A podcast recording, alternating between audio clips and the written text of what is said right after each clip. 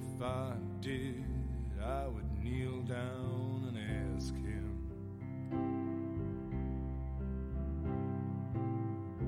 Not to intervene when it came to you.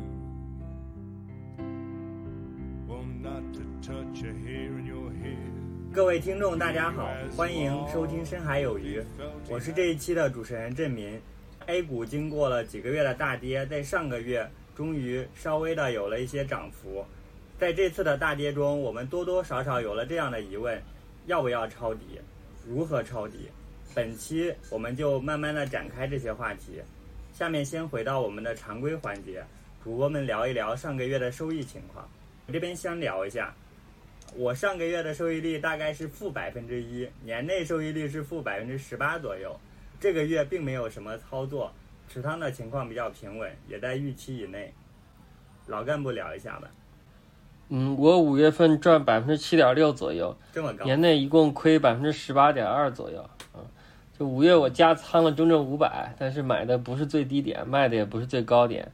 而且没想到涨这么多，所以相当于是判断错了，就是有可能浪费了一个历史大底，所以最近的心情一直都比较沮丧。嗯太凡尔赛了，太凡尔赛了。我觉得老干部只有每一个决定都做对，他才会满意。有一点点不够好买的都不行。最低点，卖的最高点就满意了。凯撒这边呢？五月的话，我大概是嗯、呃小赚了几百块钱吧，但我觉得这个收益率算下来应该是约等于零。然后五月还有一些情况就是房贷在降息了，然后我甚至想过去提前还掉部分房贷。嗯，就是几个月前再往前，包括再往前，其实大家都想房贷是利率最低的贷款，贷越多越好。呃，我贷的时候当然也是这么想的，我大概是在二三月份左右吧。但是现在呢，到这会儿，整个社会都想要提前还房贷，我们其实也从一些财经新闻里面看到了，嗯，大家都想降杠杆，对对这个未来的收益率也没有什么信心了。其实也是从侧面证明了在经济的一个收缩的周期吧，嗯嗯。然后我之所以没有统计一个年内收益率，就是因为这个年内的本金变化较大，我所以我懒得去统计，嗯。然后主要原因还是亏了吧，因为亏了，所以懒得统计。真相啊，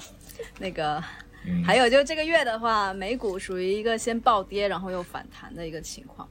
最后基本上那个是维持一个原样吧，纳指就是微跌的一个状况，然后东当然这个过程中因为纳指回撤也蛮多的，然后我又加了一点点，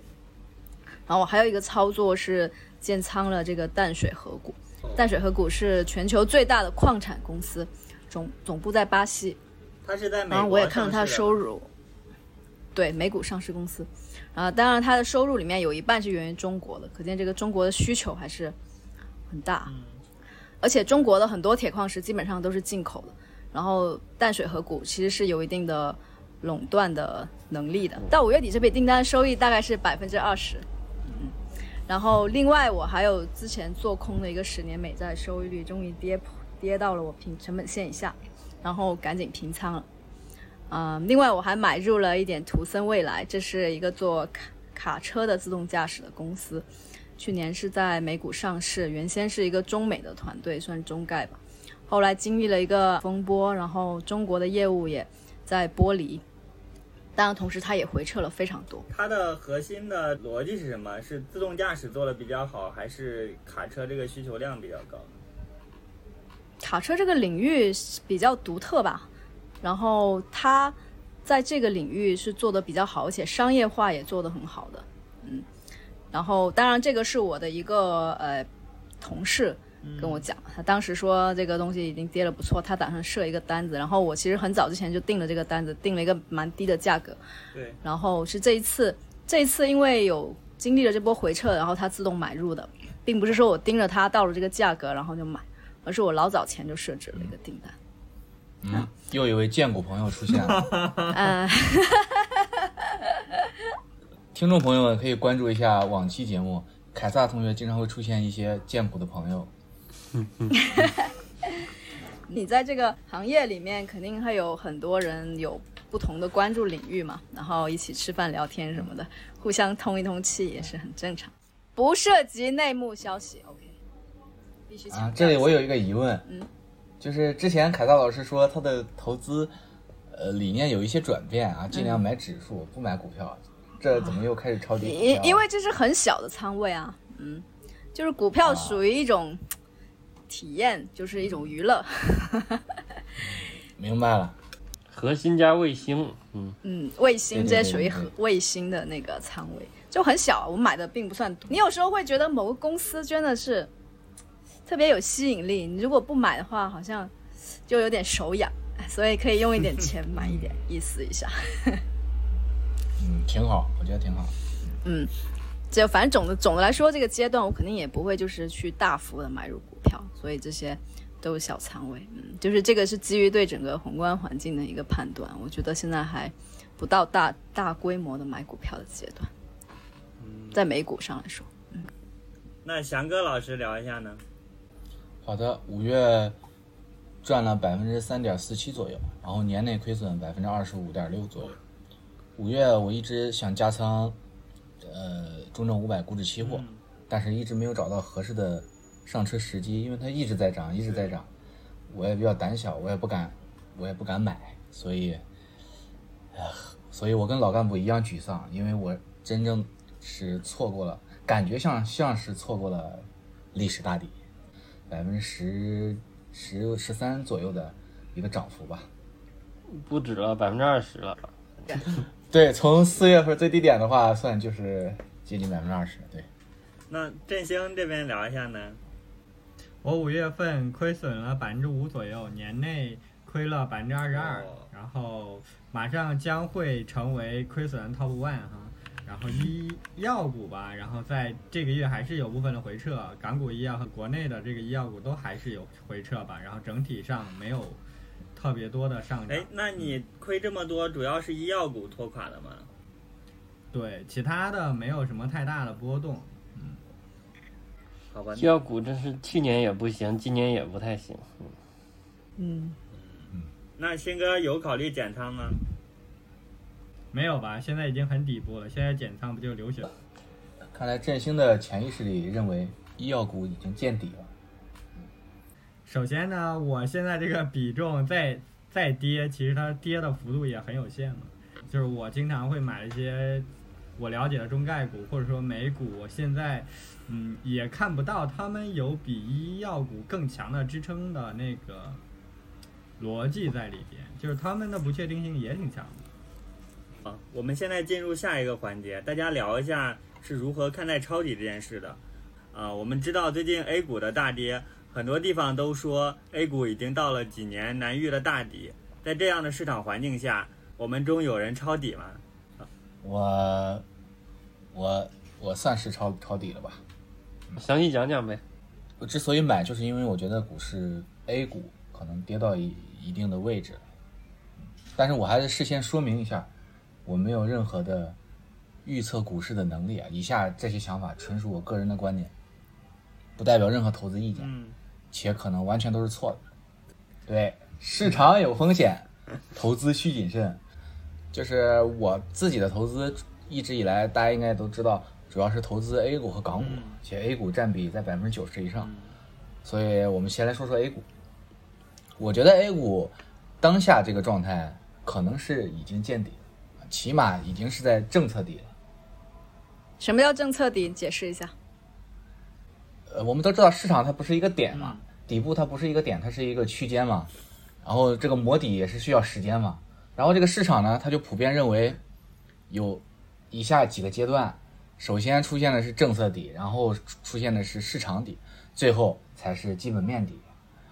这所谓的政策底呢，就是当市场跌到一定程度的时候，市场上的投资者对于市场和经济的预期都会变得非常悲观，所有的消息都是坏消息。然后好消息也会被忽视，然后再加上经济数据它也是滞后的嘛，所以就会加剧投资者的悲观情绪。上层就会出于一系列刺激政刺激经济的政策，然后来改变大家对这个市场的预期。这个时候就大概是政策底。这个是 A 股特有的吗？反正这么叫，只有 A 股是这么叫的。但是，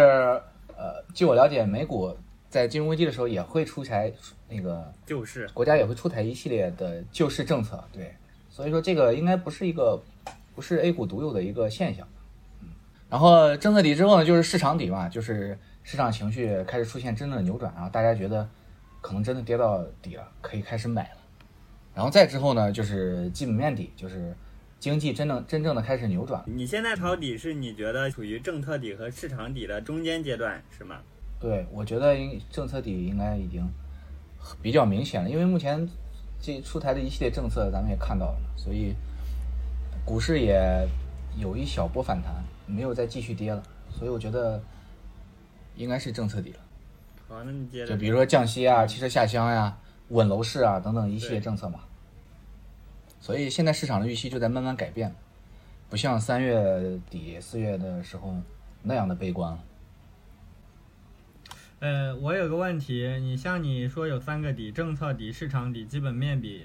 他们一般间隔多久呀？你像现在如果是政策底，五个月后会是基本面底吗？嗯，这个历史上倒是有很多呃机构啊做这做类似的研报，然后统计，呃，应该就是几个月吧，间隔几个月，就是因为历史它不会简单的重复，但是它都踩着同样的韵脚嘛，所以我觉得政策底、市场底。它肯定是会出现的，但是时间确实我判断不了，无法预测。所以对你来说，就是半年的时间也不算很长，长。例如一年后反弹，对你来说也是可以接受的。所以你在这个时候选择加仓是吗？对，我是没有预期它什么时候会涨，我只是粗略的判断目前比较便宜，所以我就说一下我另外判断的一些依据。首先是估值方面，就是目前市场。A 股市场的整体的估值是比较低的一个水平，就比如说中证全指目前的市盈率是六十六倍左右，然后是在百分之三十三的历史百分位。回看过去二十年 A 股市场的五次历史大底，就是市盈率在底部区间，它的值是在十一点八八至十七点七二之间，然后目前是十六倍左右，虽然不是在最低点，但是也是在这个底部区间这个范围内嘛。然后市净率呢是一点六二，历史上大底的区间是零点八八至一点四八之间，然后本轮的最低点是一点二九，也是够到了这个底部区间的一个呃位置。那你聊的就是历史百分位是指什么？历史百分位就是，就比如说这个指数它处在历史百分之三十的历史百分位，就是说明它现在。这一刻的估值比历史上百分之七十，呃的估值都便宜。哦，就把估值然后排个序，按照它的估值的高低。对。然后再来看那个 A 股市场的主要的一个指数的估值，上证五零指数的市盈率是九点七九倍，处于百分之二十五的历史百分位；沪深三百指数呢是十二点一八倍，处于百分之三十一的百分位；中证五百指数市盈率是二十点三四倍，处于百分之七点四九的百分位。然后很多。呃，自媒体都在说这个中证五百目前的位置是处在历史上最低的百分位，起码也是在附近嘛。创业板的话是四十九点一五，处于百分之三十八的百分位。就是从股市的整体估值还有主要指数的估值来看，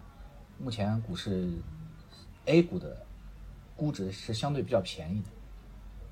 然后就是市场上的一些交易数据，呃，目前股市整体的换手率是百分之一点三左右。啊，处于历史上百分之七十百分位，然后市场的成交量目前也比较高，呃，是五月份是平均是在六七千亿的人民币这个样子，然后没有出现地量。所谓的地量就是在就是 A 股的成交量在一千亿以下，日成交量一千亿以下，我记得很多年没有出现过了。我记得，对我记得二零一八年的时候就出现过类似的，大概是八九百亿这个样子。现在现在的平均水平大概是多少？现在就是六七千亿嘛。去年是基本都是一万亿以下，嗯。对，去年股市涨得好嘛，都是在万亿以上。然后从月新增开户数来看，目前的，就是过去两年市市场在高点时候，月新增开户数的呃量是在两百万以上，就是两百万户。但是四月新增的是一百三十万户以上。新开户人数的数量并没有明显的回落，所以从交易数据上来看，当前市场距离呃所谓的历史大底可能还有一定的距离。就是其实大家交易还挺频繁的，但是却这么便宜。所以市场可能还会继续磨跌一段时间。所以刚刚证明说大家交易频繁，我觉得不能把这个当做交易频繁啊，应该是说它体现了一些分歧，就是大家换手换手导致的这个交易量，并不是说一个人频繁交易导致的这个交易量。对就目前的换手率在卖出都有可能。对目前的换手率也很高。就是说，就是市场的分还是有一些分歧的，不然不会有那么多人卖，同时那么多人买。所以如果从这个分歧来看，就是它可能还没有那么底。如底部的话，应该是没有那么多分歧的，就是就很少成交量，因为有的人就是拿着的人是死多头，已经就该卖的已经都已经跑了，所以还拿着的人他相对来说会更坚定一些，没那么轻易去卖，所以导致就是它的那个交易量会下降，所以底部的交易量是比较低的。所以我觉得当前的市场，它跟历史上的底部都不太一样，所以我也不好说，我也不好预测目前到底是不是底。但是作为一个普通投资者来说，从投资本身来说，我觉得当前的股市已经非常便宜了，我已经算是一个比较好的买入时点。所以我觉得，既然预测不了底，那不如就在便宜的区间里分批多买点儿。嗯，这样的话，嗯，我觉得对于普通投资者来说，嗯，是是一个比较好的一个投资方式吧，就是在低估的时候买入，然后等待均值回归。嗯前提是它真的低估了。嗯，所谓的抄底其实也并不是抄底，而是在便宜的区间里头分批多买一点。对。其实就像二零一八年一样嘛，你是在两千六百点满仓买入，还是在三千点满仓买入，到最后都是能获得比较丰厚的回报的。对，找成功率更高的事情，而不是一直等一个底。对，就是在做一个大概率事件。我们知道老干部在上个月实现了收益率百分之七以上，那他肯定是在啊、这两个月有一些比较重磅的操作吧。然后老干部聊一下自己最近抄底的情况。就我认为 A 股大盘的底部应该是已经出现了，就是三月呢是政策底，四月就是市场底。当然这也是个人观点，不一定对啊。嗯，而且现在其实已经涨了不少了，就是如果现在才反映出来说可能见底了，可能就有点晚了。所以现在可能就是主要的分歧在于这个反弹什么时候结束，或者说还是个反转，然后未来有没有二次探底。我觉得这个其实挺难判断的。不过确实按照历史经验来看，也包括刚才翔哥说的，就是一些交易数据嗯来看呢，也不一定是特别，就是不一定会一口气的涨上去，也有可能会有一个底部震荡的过程，有再次往下那个往下探的一个过程。所以我在想，既然已经卖飞了，所以就也许就等机会，然后进一步的加仓，把我把我失去的仓位买回来。然后这也都是个人意见，但是也可能过两天我想法又变了，也说不定。就是就是，如果如果加不回来呢？如果它真的一直涨，加不回来，对呀、对呀、就很焦虑。是的，嗯，从现在不舒服在于害怕踏空。有一个有一个理论不是在讲踏空的踏空的感受是比赚赚钱的感受更差的。其实前几个月我觉得亏钱的感受更差，但是这但是上个月我觉得踏空的感受更差，所以现在我觉得两种感受都很差，对，也都挺恐惧的吧，嗯，呃，个人来说，我觉得只要降低一下对自己投资收益的预期的话，就可以避免这些负面的情绪。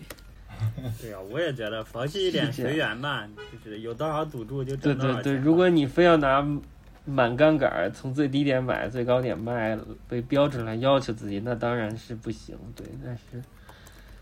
但是，但是我也不知道预期是多少。就未来如果躺平的话，是应该什么收益率，我也很难说。所以呢，我觉得这个投资这个不就是典型的这个三年不开张，开张吃三年这种吗？有可能你在一个底部持续了三年，然后突然间迎来机会，然后你就所有的收益都在未来赚回来，而在这个中间的这个阶段，可能就是属于就是坐冷板凳的阶段吧。我觉得总归有个比较基准吧。你的比较基准是什么呢？比较基准应该是沪深三百或者中证五百里面最强的那个吧。哦，那你现在肯定应该是跑赢了吧？嗯，跑平沪深呃中证五百吧，上个月。那凯撒聊一下自己对这个市场底的一些看法呗。嗯，反正我觉得，嗯，现在是不是底是一个特别不好说的事情啊？A 股有可能短期看是个底，但长期看，就从经济和这个企业盈利的预期来看，我我们应该是处于一个非常高度不确定的状态下。然后这个不确定性吧，我觉得有一很大一部分是跟这个这个疫情管控带来的这个整个社会这种半休克状态有关系。这个属于你完全没法预期的事情。然后，呃，第二个就是说，我们现在其实是处于这个从基本面看吧，我们现在实际上是处于一个呃技术被封锁的一个阶段。那这个就会让我们的预期增速跟过去有很大的一个差异。所以在基本面发巨变的情况下，我们还在拿历史数据来比较的话，其实有点草率的。不管是相似的历史阶段来对比啦，我觉得这种论证方式都是比较偏媒体化的这个角度，就是很适合一些媒体也好、自媒体也好用来写写话题、吸引一下热度的。但是拿这个来指导投资的话，嗯，我觉得意义不是特别大，因为这就有点刻舟求剑了呀。所以对 A 股，我现在肯定是不会觉得说是可以抄底什么的。嗯，顶多就是觉得短期的反弹可以搏一搏，如果我有心情去参与的话。然后，呃，美股的话，我觉得现在也还没完全到底。就说那个缩表这个事情是六月正式开始的，所以它缩表是一定会带来实实在在的这个下跌的，因为市场上资金它就少了嘛。嗯，所以它它的这个下跌的，反正是个名牌吧。之前也说过了，也很多人都预测说。这波可能得到年底或者什么时候才会到底，但现在这个位置其实也有很多个股，它都跌到了疫情放水之前的位置了，是有一大批的。所以今年以来美股其实经历了一波挺大的回撤，所以现在这些个股的价格其实也不能算贵，所以这个时候我会看一些机会，然后少量的买入一点。啊，反正凯撒的观点就是这次不一样呗，但是反正这次到底一样不一样也很难判断吧。对算是从二零一五年到现在，也算是经历了一轮牛熊。每次到底的时候，从一五年是一个底，然后一八年又是一个底。每次底部的时候，大家都会说这次不一样，这次不一样。我觉得无论是估值还是交易数据，它反映的都是，呃，用户的认知，就是说，呃，A 股它历史不会简单的重复，然后每次都会踩着同样的韵脚。我觉得这个韵脚指的就是人性，人性每次都会。重复，因为人性一直都没有变嘛，人还是人，然后他面对这个投资，面对市场，他就会这样，就每次重复都是人性的重复。嗯，反正二零一四年那个底部，当时说的是那个银行要破产嘛，就是说银行都已经要破产了，就是，然后二零一八年当时是美国第一次正经的干我们中国，对吧？然后反正是洗洗睡的什么的，反正每次都有比较。可怕的事儿，对，对，然后每次都会有市场都会有声音说这次不一样，嗯，当然也不好说啊，也不知道这次是不是真的不一样。对，反正这次一样不一样很难判断。对，嗯，是的，只不过是说，我觉得对影响因素还是需要有一个有一个相对比较全面的判断吧，而不是仅仅用它的这个估值所处的历史阶段这样一个单一的数据。就就就数据谈数据来，就应该说什么？就金融谈金融，而应该回归整个社会的经济和商业的运转逻辑里面来重新判断这个股市可能的走向。嗯，那我们抄底的同学都买了什么样的品种呢？可以展开聊一聊吗？嗯，我在今年盘中最低点的当天，也就是四月二十七号，就加仓抄底了中证五百股指期货。但是当时比较惊弓之鸟吧，就吓怕了，怕亏更多，所以当时随便波动一下就卖了，特别可惜。就假设拿到现在，那那就还更好一些。然后之后五月十号，当时美美股暴跌嘛，A 股低开了一下，那次我又加仓了，然后当天就赚了一些。后来不过涨了几天也就卖了，所以然后它就还继续涨。就反正一方面我没想到这个月中证五百涨了那么多，而且几乎是没有回调的上涨。另一方面，自己也是比较患得患失，就加了呢又怕跌，不加仓又怕涨，然后每次到周末我又怕黑天鹅，因为不管是疫情还是俄乌那边，就是嗯停牌几天都有可能会出黑天鹅嘛，所以加仓这个仓位每到一个周末就拿不住，所以呢，但是周一又往往是高开什么的，所以、嗯所以以后就反正如果有回调，我应该还是会加仓的。但是如果一直涨，可能就比较可惜了，我就不一定敢加了。是老干部的心情我非常能理解，因为我 我也是在，我也在五月初的时候就开始盯着这个中证五百，我也是一直想上车，但是但是它就每天都在涨，我也一直在涨，一直在涨，我就不敢上，怕买了它回调，但是它就是不回调啊，它就一直在涨，所以所以就对，就这种这种焦虑的心情，百分之二十哦对，，就这种这种焦虑的心情，对我是感同身受。对，所以其实你们还是属于比较乐观的吧？就是在现在这个环境里边，起码你们还是上了很重仓位的股指期货，并且还去还就是预期要加更多，在一个低点上。啊，那我这边因为认认为是历史大底附近嘛，起码从历史的对比来看，简单对比来看是历史大底嘛。但是这次一样不一样，确实很难判断。对，就是或者它影响的时间或者范围有多久？嗯嗯，是的，嗯嗯就是呃，据我所知，就是除了凯撒这边的仓位比较轻以外，其他的各位仓位应该都是百分之八十以上，有一些加杠杆的可能到百分之一百五。对，大家仓位这么重的情况下，大家还有钱抄底吗？嗯，这个问题就对我来说可能和别人不太一样，因为我我有时候会用杠杆，就是对我来说，只要没有用全部可投资资产的八倍杠杆，那我就永远是有钱抄底的。但是八倍又不可能嘛，因为随便波动一下就倾家荡产了，所以理论上我是永远有钱抄底的。所以呢，我也就特别羡慕那些不用杠杆的人，因为如果你不用杠杆的话，你就可以满仓之后躺平就可以了。就非常的不操心，也不焦虑，生活质量就特别好。对，你只要没有跑输大盘太多，就是拉长时间来看，我认为就是赚多赚少的区别吧。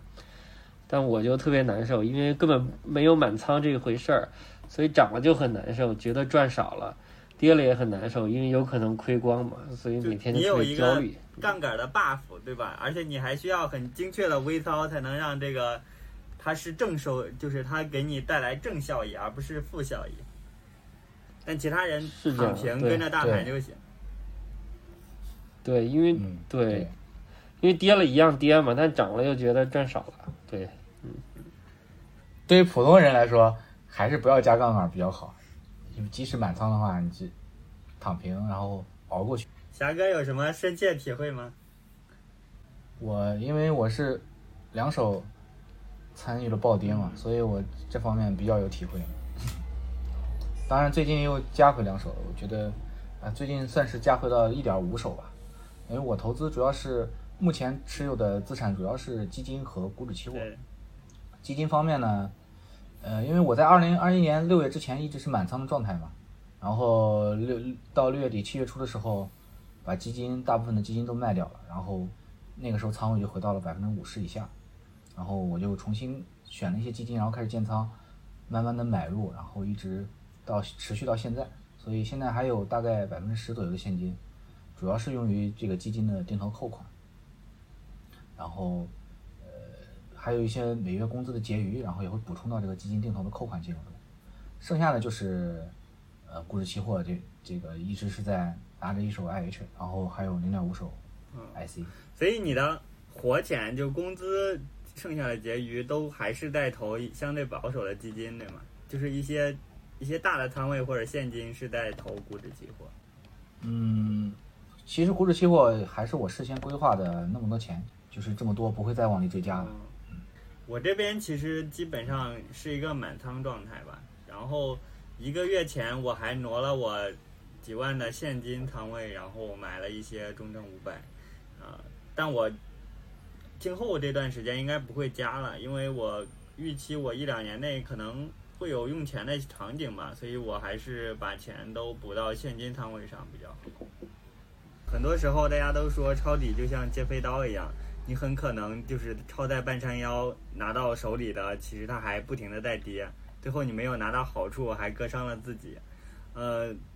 更就是更鲜活的例子就是像，呃这一年以来的中概股吧，呃很多抄底的朋友现在应该都遍体鳞伤了。呃，对于抄底来说，大家有什么技巧可以聊的吗？我说说我的看法吧，我觉得抄底它是一个技术活儿，一定要有计划、有节奏。我觉得这个节奏和计划非常重要。市场在下跌的过程中，很多投资者他会忍不住就买买买，然后控制不住的买买买，然后一把梭把自己的子弹就打完了。嗯但是可能市场才刚开始跌，他就把子弹打完了。当真正跌到底的时候，他只能干看到干看着这个股市，但是他没有钱继续买了。所以我觉得抄底一定要有计划，要有节奏。就首先你要提前规划好加仓多少钱，然后加仓后总体仓位控制在什么水平，比如说百分之五十或者百分之百啊这样。然后节奏呢要把握好，就是千万不要一把梭，不要一把梭，不要一把梭。重要的话说三遍。就是一定要慢慢的买入，对，对我总我在二零一六二零二一年呃六月底止盈基金的时候，嗯当时我就设置了一个，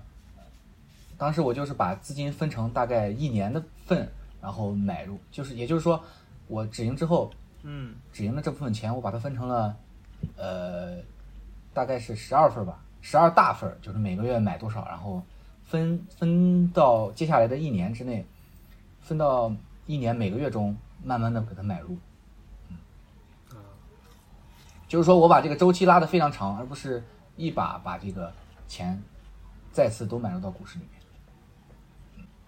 嗯对，这样买的好处就是，因为市场如果回调，通常它不是短期的一一一个回调，而且基金因为我的基金定投都有很多年了，然后嗯、阶段性止盈的话，往往这个市场都是在一个阶段性的高点，然后它回调可能。会持续半年或者是一年，或者甚至是更久嘛？嗯因为你也你也预测不了这个市场。那最保险的方式呢，就是你把这个资金分成分成到一年或者两年，这个这样的市场，然后分批买入更好一点。嗯对，就是避免你一把手把资金抄在了半山腰，避免这种情况出现。那如果那一年场它如果那一年一直在涨，你的不就是买在顶上了吗？对，所以我也是吃了这个亏嘛。就目前，当时我当时我就担心它会它会一直涨，因为当时市场在三千六百点嘛，嗯所以我就止盈之后，我就瞬间建仓了百分之三十多，接近百分之四十的仓位了。嗯然后目前这些基金亏的比较惨嘛。没啥，对，但是对的。对，但是但是不过还好，因为还有因为还有百分之六十的资金嘛，在慢慢的买入嘛，慢慢的平摊成本，所以我心里不慌。我也是，我觉得这也是这个机制，呃，最大的好处，就是因为你手里一直有钱，所以你就不慌它，它继续跌你也不慌，因为你可以一直买嘛。嗯其实刚才翔哥，翔哥说的刚好和我相反嘛。我其实就是在下跌的过程中，基基本上一直在加仓，但基本上加仓了一段时间之后，就没有什么子弹了吧。嗯，尤其是那个诺辉健康的时候，我记得我当时设置百分跌百分之十就加一次，但它这个百分之十真是跌得太快了，我可能在一一个多月、两个月的时间里头，它已经跌了百分之三十了，就百分之四十了。我加了三回仓，已经没有更多的子弹去接后边的盘。那后续其实它一直还是在跌。翔哥那个方法也也一样，也是跌百分之三十四十就没有后面后面就没钱了。只不过你那诺辉健康它它的波动比那个宽基指数要大，对，你俩的问题就是，翔哥把时间拉的比较长嘛，它是一年的周期，你是只看到了一个变量嘛，只看到了涨跌幅，没有看时间。对，我觉得，我觉得有一个，因为我下面讲到的方法就可以帮助振兴避免这个这个这样的情况出现，就是你可以设置一个每月加仓的频率上限，比如说我每个月只能加仓四次，啊，这样的话就可以控制你的加仓节奏，嗯，这样它这样的话，即使它每月跌了十次百分之十，但是你也只加仓了四次，这样的话在下个月还可以继续买嘛，嗯，因为底部通常是一个很长的一个磨底的一个区间。补充一下，加仓有一个金字塔的加仓机制，就是你可以随着指数的点位或者基金净值下跌的幅度，来逐步增加每次加仓的金额，就通过一个纪律来避免盲目抄底和非理性操作。就比如说，呃，A 基金它现在净值是一点二二元，然后设置每跌百分之十加仓一千元，当净值下跌到百分之二十时，你就加仓两千元，然后后市如果继续下跌，你可以增加到三千元，就类似于这样，会就是拿一个净值或者说指数点位来锚定这个加仓的这个钱数。是，那其实对于振兴的情况，就是到百分之四十，它需要的现金更多。那其实它就是我理解，对于波动很大的个股来说，其实就没有多少现金去加了，或者会加的仓位很重，很难受。嗯，对，所以我尤其是港股，它一手其实挺多钱的。它这个虽然跌的过程中，但是一手这个如果又变成最开始那个。几倍的话，它就变成了三手、四手。那三手、四手这个钱，其实对我来说也太高了，这个成本其实很难降下来。反正翔哥那就是那个意思呗，对，基金的起投门槛低呗。对，嗯，对，所以我觉得这个方法最适用在指数或者说基金上面，因为他们的跌幅涨跌幅是相对股票来说没有那么大。股票可以考虑把涨跌幅乘以二和乘以三，倒是。然后最后一点就是要做好心理的预期建设，因为在抄底的过程中，或者说在下跌的时候加仓的过程中，你买入之后它不一定马上就上涨，它不不是即时见效的，就很可能会出现你越加仓亏损越多的现象，因为你的本金在逐渐增加嘛，所以一定要做好心理准备，不然的话，很可能会心理崩盘，加到最后就不敢加了。嗯，就不要怕浮亏嘛，也是计划内的是吧。对，嗯，以上其实就是各位主播对于这次抄底，然后讲了大家的一些操作，然后一些呃一些技巧和大家啊现在的一个基本情况。那么对于呃我和振兴的情况就有点特特殊，就是我们在上一次的这个 A 股的这个波动中，并没有做太多抄底的操作。就振兴而言，它这一年投资港美股，大家也看到它的资产一直在缩水嘛。他对于抄底也有很多惨痛的教训啊！其实这次我跟振兴私下聊，他也有很多反思，然后在这里可以展开跟大家聊一下，他对抄底这件事情是怎么看？就是我先大概来说一下我的看法吧。就是之前可能想到，哎，抄底就是，哎，能拿到一个好资产的好价格，就会很激动嘛。就是看到一个价格很低的时候，比自己之前买的。更低，然后就觉得哦是一个很好的机会，然后自己又能赚到钱了，嗯，就是这个理念或者说这种认知，我觉得可能从根源上还是有一些问题的，呃，它并不是一个成功率会很高的一个东西，嗯，因为你其实对于它的价格具体是多少，在这个市场变动过程中是无无从去判断的嘛。我们这些散户其实在这个过程中是完全感知不到的，那就是如果一味着去去追求抄底，或者说一味着觉得自己能拿到一个好的价格，我觉得可能是风险比较高的。这个是我整体到现在一个看法吧。嗯，那我还是先拆解一下我之前两个两个抄底的行为，然后再逐步的去展开我为什么会形成这样。这样的一个看法，以及我之后会怎么看待这件事情嘛？那个说到抄底，反正印象深刻的，大家如果对之前的就是我们的播客比较熟悉，也应该知道我我有过两次比较多的加仓的行为吧。一个是在二零年初，其实因为疫情熔断，然后抄了一次底，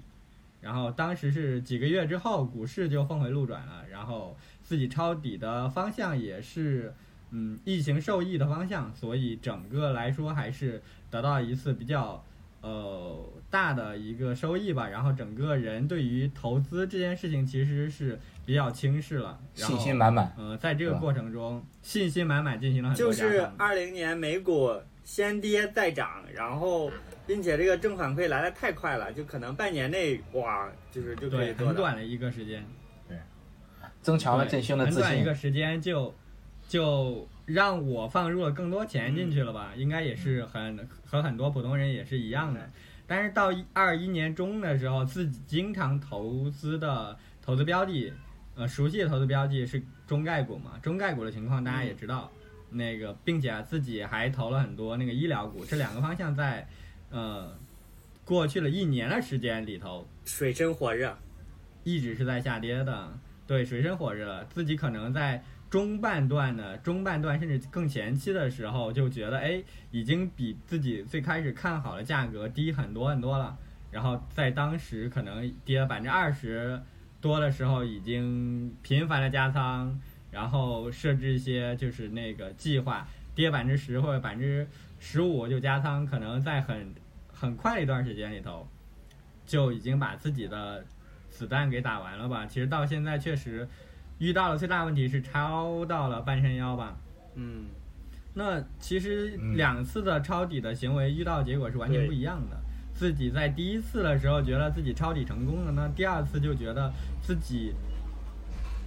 过于自信的以为自己还是能够抄到底的。对，就是这种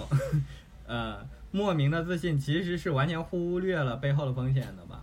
自己的很多行为，嗯尤其是重比较集中的重仓在了一个领域，然后比较集中的重仓在了成长股里头，那它的回撤的风险或者说它下跌的风险就更集中，所以整个的过程中，其实让我看到了很多不一样的东西。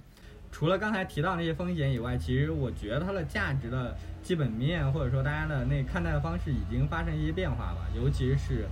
嗯，就是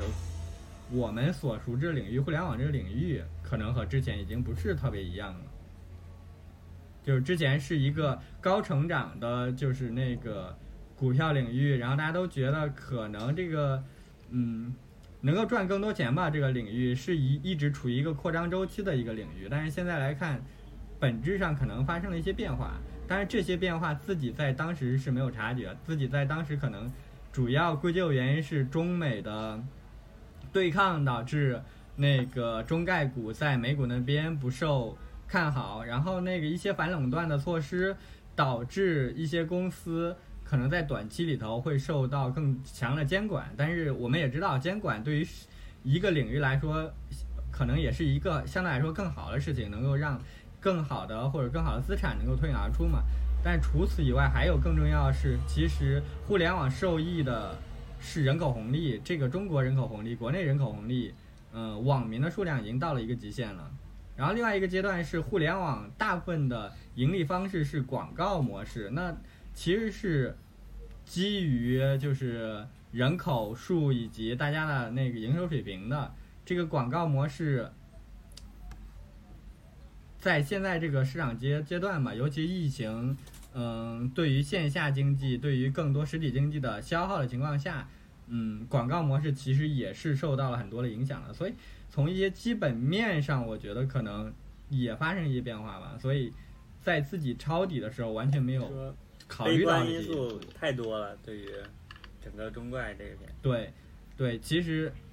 其实自己之前看到的一些因素，自己觉得还是短期内可以克克服的，但是现在。嗯，再来回顾的话，那个时候其实已经有一些长期很难克服的东西在发生变化了。嗯。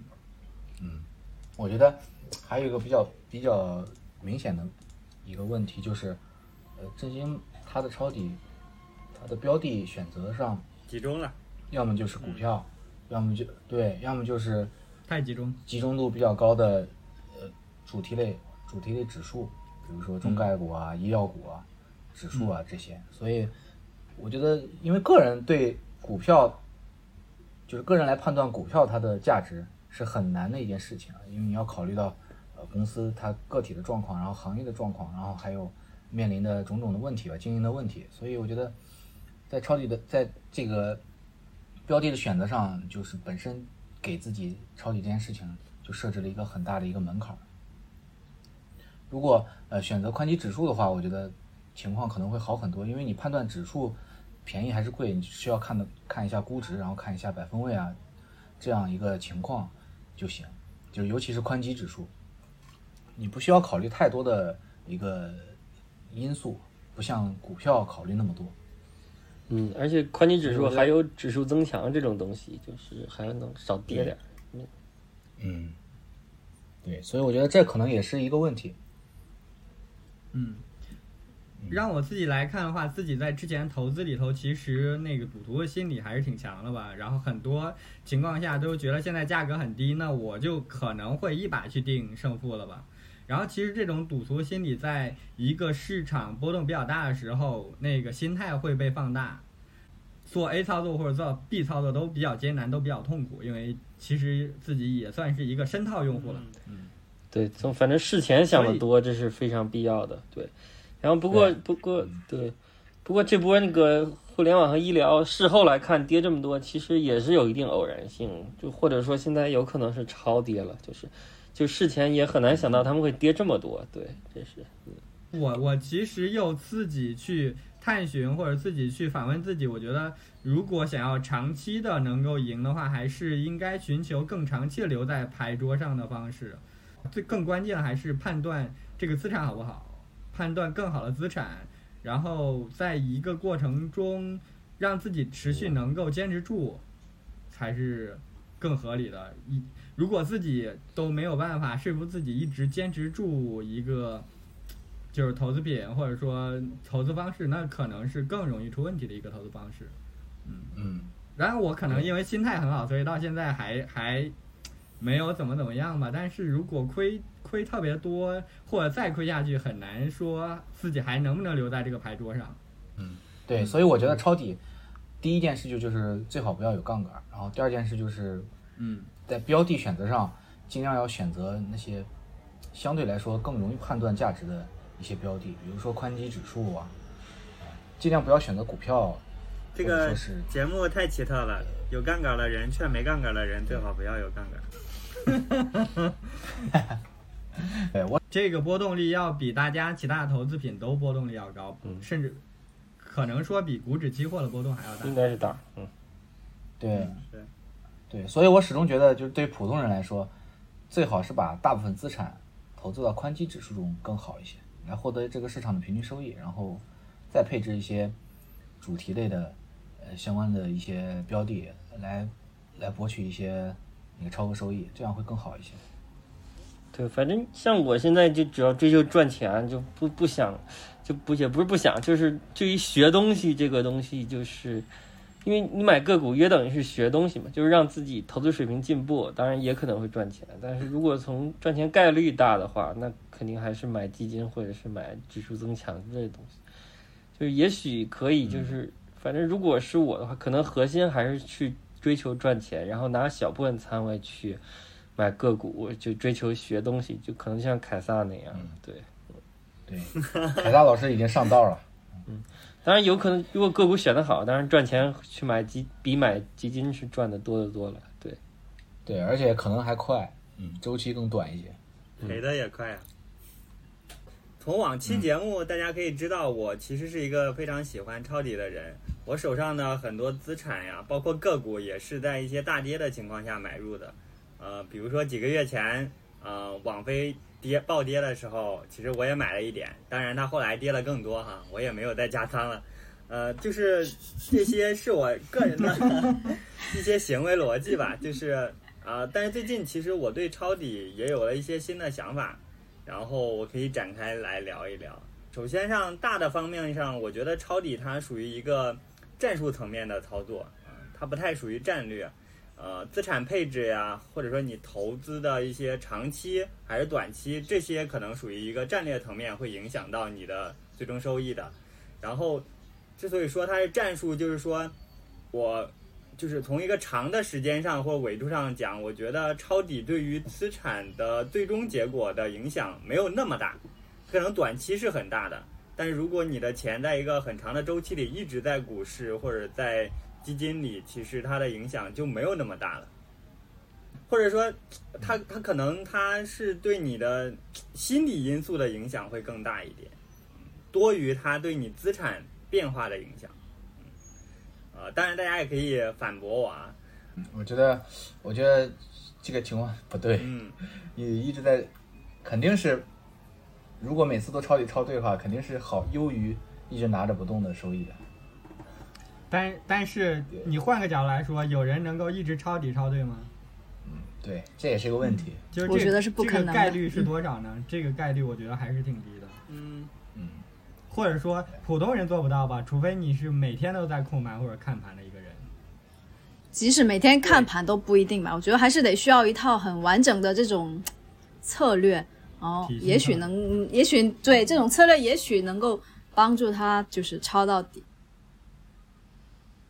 呃，你的判断力要对，对，对于整个趋势的方向，还有就是像我们刚才提及的那种情况，就是你的资金控制，或者说，比如说有些人是仓位不重，他还有百分之二十、百分之三十能够抄底；有些人像老干部，他可能借助杠杆来抄，那借助杠杆来抄，对他的判断力要求就更高了，对吧？如果他稍微走错一些地方，那可能就会扩大他的亏损嘛。他要每一步都踏得很对，然后他才能借助杠杆，把这个抄底的红利吃到最多嘛。我觉得证明说的很对，就是在于不要有抄底的执念吧。就是你可能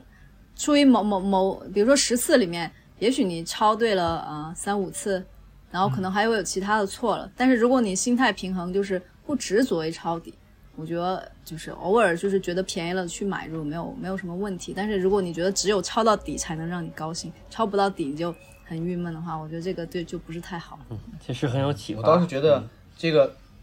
对我觉得我倒是觉得这个事情，它应该是资产配置和投资战略中的一部分。就是有有一个很出名的例子，就是当年在二零一八年的时候，那个呃郑志勇就是呃绿巨人那个主理人，嗯他当时在三千点以下，他是每天加仓一万，三千以两三千点以下每天加仓一万，然后他两千六，两千六以下，啊是两是两千六以下是吗？对我记得，是。两千六百点以下，他每对他每天都会加仓一万块钱，然后他就坚持了大概有几个月吧。嗯对，就是我觉得这就是一种真有钱。对，这就是一种 应对极端情况的一个嗯 一个手段，或者说一个策略。我觉得这个是一定要在这个这个是一定要在你的投资策略中，一定要是要有这这样一部分，因为这样的机会其实并不并不多得。对，因为捡便宜的时刻并不是特别多。对他对你的这个你要跟着趋势，然后跟对你的资金的管理有很高的要求，对你的判断也有很高的要求，其实这还是一个蛮难的点的。嗯，对，然后今年的话，港股其实也给了我一个教育吧，给我上了一课。首先，我们有一个共识，就是大底其实它是一个区间，然后抄底，我们除了要考虑这个价格或者说估值这一个维度来说的话，还需要一个时间的维度，不要在一段时间内密集的投入一个资产嘛，像新哥刚才的例子一样，更拉更长的时间维度，加上估值或者价格的维度，然后来追加，这样能更好的保护自己吧。抄到半山腰当然是大家都不太希望看到的，就是防止就是再遇到今年中概股和港股这样的情况，在腰部追加了太多资产，让自己很难受嘛。在底部的时候，呃，就是其实它更多的是对心理层面的一些影响吧。如果在中部仓位太满，在底部的话很难坚持。然后对，这这其实跟我个人的一些情况结合起来的话，就是其实我今年和之前聊的不太一样的点，主要是我的资产状况吧，就是我已经有很重的资产了。我之前像抄比特币呀、或者说美股啊那些情况，其实现在来看的话，那都是建仓阶段，就是我原本钱并没有在这个领域里，然后我还有一大笔钱正好投进去，在一个低点。这样的话，导致其实我的起点很低嘛，能拿得住。另外，在它反弹的过程中，我也增加了很多收益。呃，但是对于现在来说的话，我因为仓位很重，已经没有太多弹药了。然后每个月新增的其实就是工资的一些结余，这些结余对于我整体的持仓来说占比是比较小的。也就是说，因为在这个底部可能呃三四个月，我拿着三四个月的工资结余来说，拿这个去抄底，对我个人来说，这个投资的收益影响其实没有那么大。嗯主要还是那百分之八十的资产在这个波动中的影响是最大的嘛，或者说百分之百。嗯，对吧？我追加了这百分之一或者百分之五，其实即使即使超到了，它对我的影响并不大，可能它对我更多的是心理上的影响。呃，我抄到了这笔钱，然后我挣了很多，建立了一些自信心。呃，另外就是觉得自己判断的很对，嗯，但但是对个人来说所以证明可以学习。一下，嗯，你说所以，证明可以学习一下老干部，加杠杆嘛 哎，增加 增加抄底的金额不。要加杠杆，你针对我又说让加杠杆，你怎么回事？因为你因为你不是嫌抄底的钱太少吗？作用微乎其微，这个时候你加上杠杆，它的作用就会被放大。那那个其实我刚才有聊过，就是如果我加上杠杆，它对我个人的判断力和执行力要求就更高了。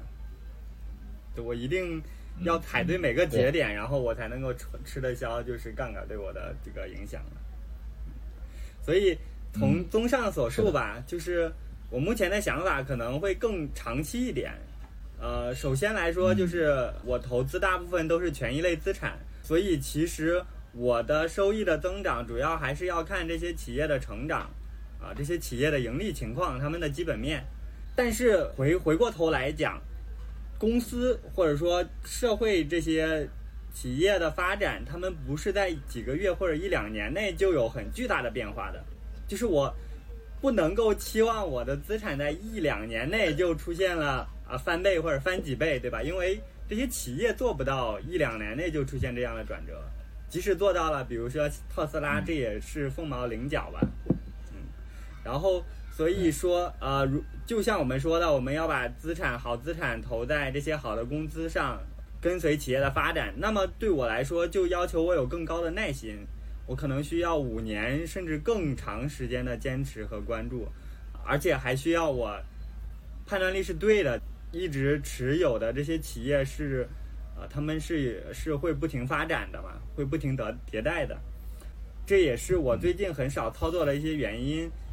就是我的现金已经投在我我现在的视角来说比较满意的一些公司和品种里了。如果我的判断是对的话，我应该持续的去看这些公司的业绩、这些财报，然后在长的周期里保持关注。那么说，我一定是会赚钱的。如果我判断是错的，被打脸了，那我可能要再学习、再迭代了。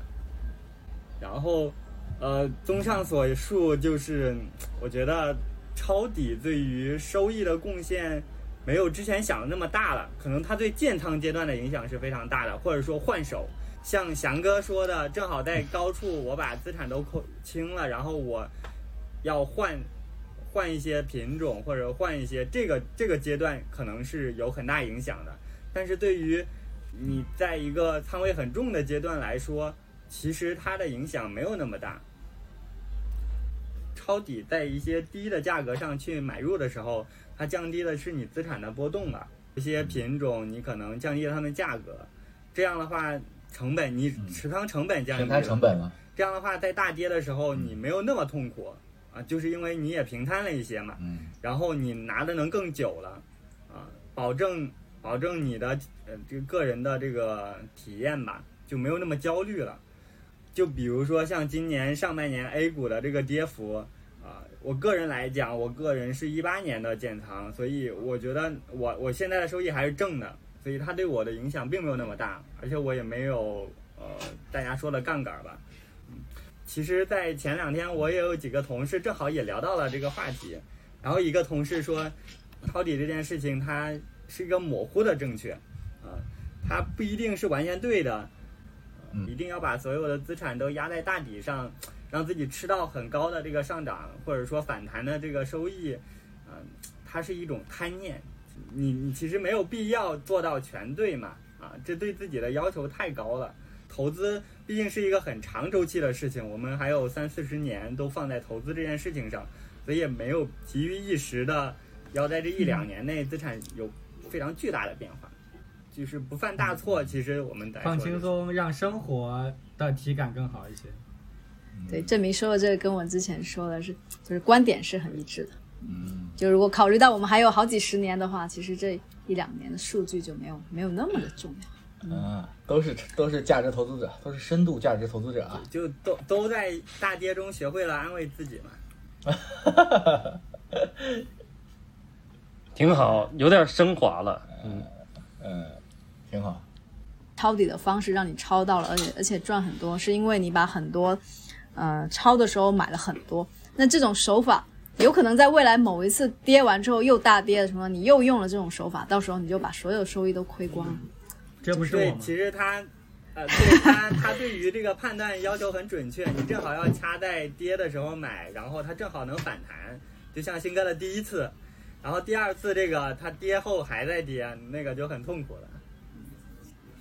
我的意思是，重仓抄底它本身就是一种比较有风险的一种方式，它有可能这次让你赚了钱，下次让你亏了钱，但是长期下来其实并没有让你占到你想要那么多的便宜。嗯，这个我觉得也是大家经历总结出来，不完全是一种自我安慰吧。嗯，挺好的。嗯，所以这些这个抄底其实，嗯，很难做到吧？就我们最终的结论应该大家都比较一致，就是这个事情很难做到吧？对，好，那我我们现在进入本期播客的最后一个环节，然后安利时间，大家可以安利一下这个月，呃，想给大家介绍的事情或者说呃作品吧。我这边先开始吧，嗯，嗯我这期呢主要推荐一款游戏，叫做《双人成行》，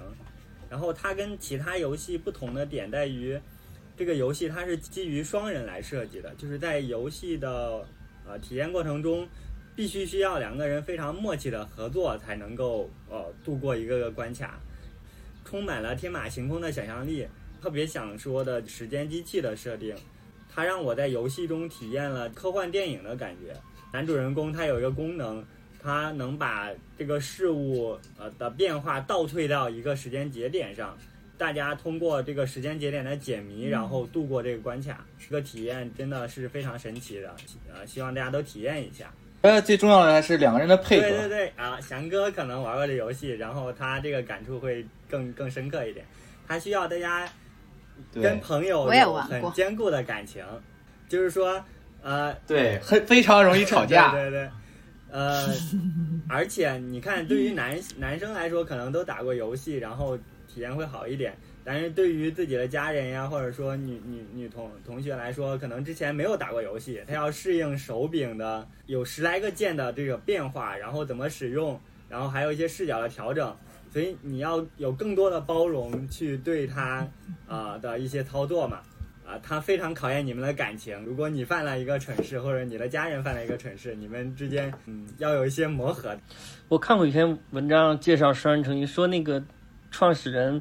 在考虑要不要给那个加 AI，就是说让一个人也能玩儿。但是最后呢，一方面这个加 AI 难度比较高，另一方面呢，最终还是没加 AI。我在想，如果这个游戏真加了一个 AI，一个人也能玩的话，它未必会有现在这么火，是，就可能就没有这个功能，反而造成对它现在这么那火。话题度就没有对那个话题度没那么高了。本来这是一个为两个人设计游戏，万一一个人就能玩，那得多多孤独啊！就是说，别人都在秀恩爱，然后自己一个人默默的玩中国。是的，是的，嗯，挺有意思的。嗯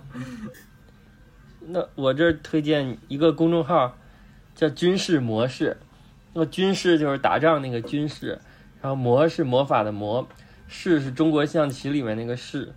然后这个人可能是一个画漫画的，就是漫画的作家，但我安利他不是因为漫画，而是会看他那个关于国际局势的一些跟踪和分析。就因为世界上每天都发生很多事情，有很多新闻，就单独看看不出来什么，但是如果把这些事儿和新闻串在一起看，就可以那个推测他们之间的前后关系和因果关系，就可能会有更清楚的看法，就没准能能推测出来各个国家的目标是什么，在努力争取做什么。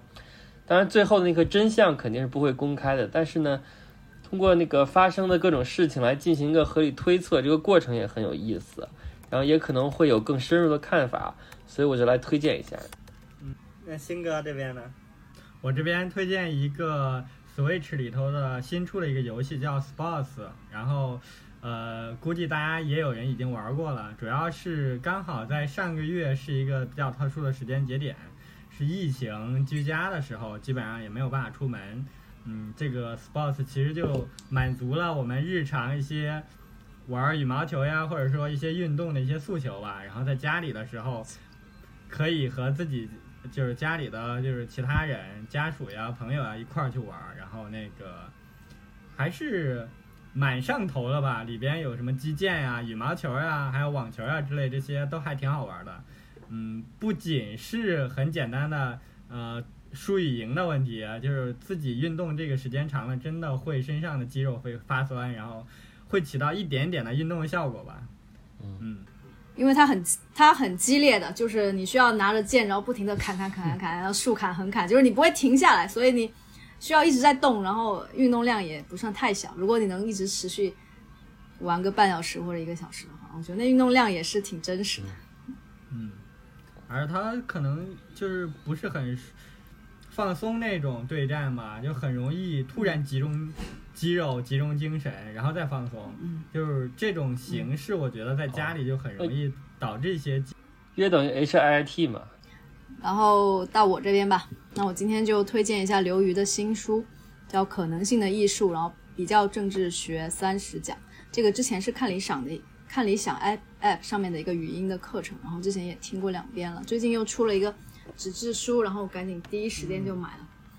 就翻起来手感特别好。这它主要就是呃，就是介绍了世界上一些国家的它的一个，不管是国家形成啊，还有它的政治变革或者是它治理的一个过程，去帮我们更好的理解政治是什么，然后以及它怎么样去影响这个国家，就是不管从政府还是到这个。嗯，普通的这种，呃，不能说公民吧，就算公民吧，嗯，以及就是举一些例子吧，比如说为什么正印度它民主制这么多年呢，它印度人还是没有过好呢？那法国大革命为什么它理念上那么彻底，又变成最后又变成了一种断头台的游戏？还有一个更贴近我们现在关注的就是全球化和这种全球的分工，它是有利于提升总经济产值，但是为什么每个国家都有一批人在激烈的反对？甚至美国还因此选出了特朗普这种总统，然后这些问题本身也比较有趣，然后那他写的方式也很不很很不晦涩吧，我就看完可能会打破我们一般人对这种政治的一些固有印象。翔哥这边呢？啊，我来推荐一个纪录片叫《基金》，啊，它是由中国基金业协会组织拍摄的，然后由知名纪录片导演李成才导团队拍摄的，啊，李成才导演还导演了。呃，货币、大国崛起、华尔街这些知名的纪录片，啊，基金这个纪录片主要是讲基金的起源，还有在我国的发展历史、制度体系啊等等。它比较有看点的就是他采访了很多市场的参与者，有公募啊、私募啊，还有散户啊等等，就从各个参与者的角度来讲述基金这个产品，然后能够帮助大家更深入的了解基金。我觉得也比看书更更更容易看得进去吧。没想到基金居然还有专门的纪录片啊！